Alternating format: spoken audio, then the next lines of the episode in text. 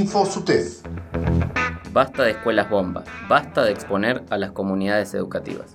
Reunión de la Comisión de Viviendas por financiamiento para la construcción. Es ley la prohibición de salmonicultura en Tierra del Fuego.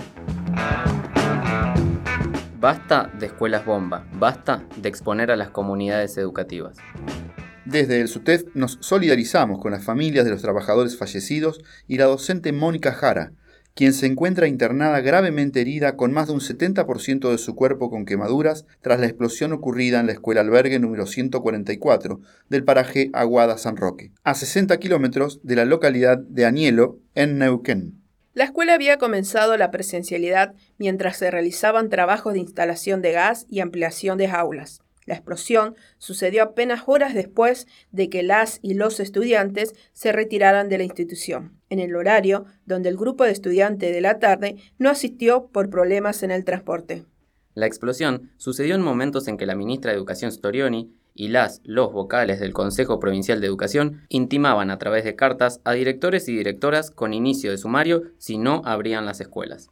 Otra vez la desidia y el abandono sistemático de la infraestructura escolar se lleva vidas. Otra vez la tristeza, el dolor y la bronca. Otra vez pensar en el auxiliar escolar Rubén Rodríguez y la vicedirectora Sandra Calamano de la escuela primaria número 49 Nicolás Avellaneda de Moreno, que murieron tras la explosión de una estufa en agosto del 2018. Otra vez, pensar en las situaciones de riesgo que atravesamos diariamente en las escuelas e institutos de la provincia, donde hay problemas estructurales sin resolver y donde nos exponemos, estudiantes, trabajadoras y trabajadores. El Estado Provincial de Neuquén es responsable. Acompañamos el pedido de renuncia inmediata de la ministra de Educación, Cristina Storini, y las y los vocales del Consejo Provincial de Educación e Investigación y esclarecimiento de la explosión. Las escuelas se abren con recursos, no con discursos. Basta de desinversión, basta de exponer nuestras vidas y la de las y los estudiantes.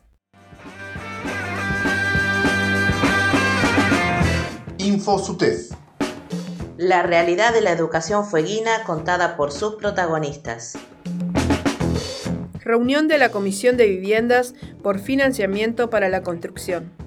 La Comisión de Viviendas de SUTEF mantuvo una reunión vía Zoom con el presidente de la Federación de Mutuales Regional La Plata y miembro de la Federación Argentina de Mutuales de Crédito y Vivienda, el señor Carlos Gasquín, acompañado del secretario, Diego Giovanetti. Manifestaron que estarían interesados en invertir en la construcción de viviendas para nuestro sector en los terrenos que fueron adjudicados hace años al sindicato en la ciudad de Ushuaia y para futuras posibles construcciones de viviendas para docentes de Tolwyn y Río.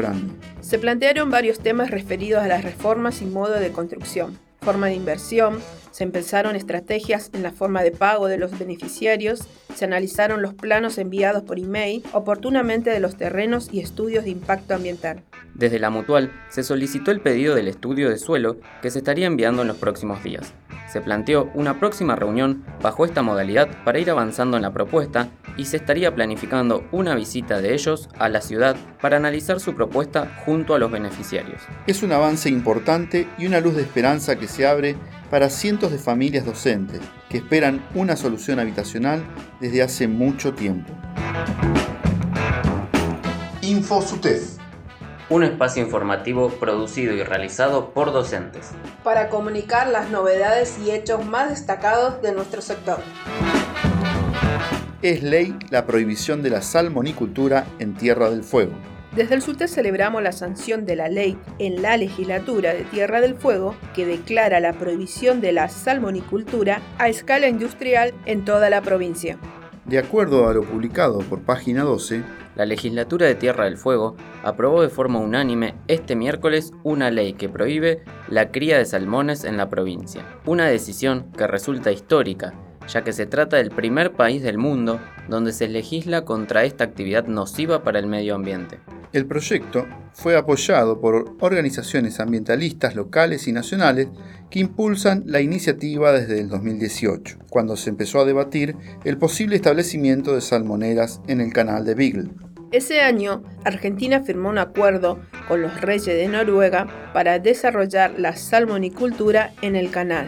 Si bien no se avanzó con el proyecto Organizaciones no gubernamentales, a la que se sumaron referentes científicos del CONICET y entidades académicas como la Universidad de Tierra del Fuego, comenzaron a insistir con la sanción de una ley que prohibiera la actividad en el ámbito provincial. A su vez, prestigiosos chefs de nuestro país y de nuestra provincia se sumaron a la causa, y debido a la presión ciudadana y al trabajo de la comunidad indígena Yagán, en 2019 lograron que las jaulas salmoneras que se habían instalado aquel año en Puerto Williams, del lado chileno del canal de Beagle, fueran declaradas ilegales. No se habían registrado, hasta el momento, antecedentes de legislaciones a nivel provincial o nacional en el mundo que protejan los ecosistemas de los daños de esta industria previo a comenzar con sus operaciones, expresaron desde Greenpeace Argentina a través de un comunicado.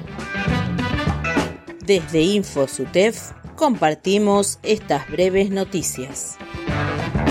En el marco de la Ley de Paritarias 424, continúan las mesas técnicas de Convenio Colectivo de Trabajo y la Mesa Técnica Salarial.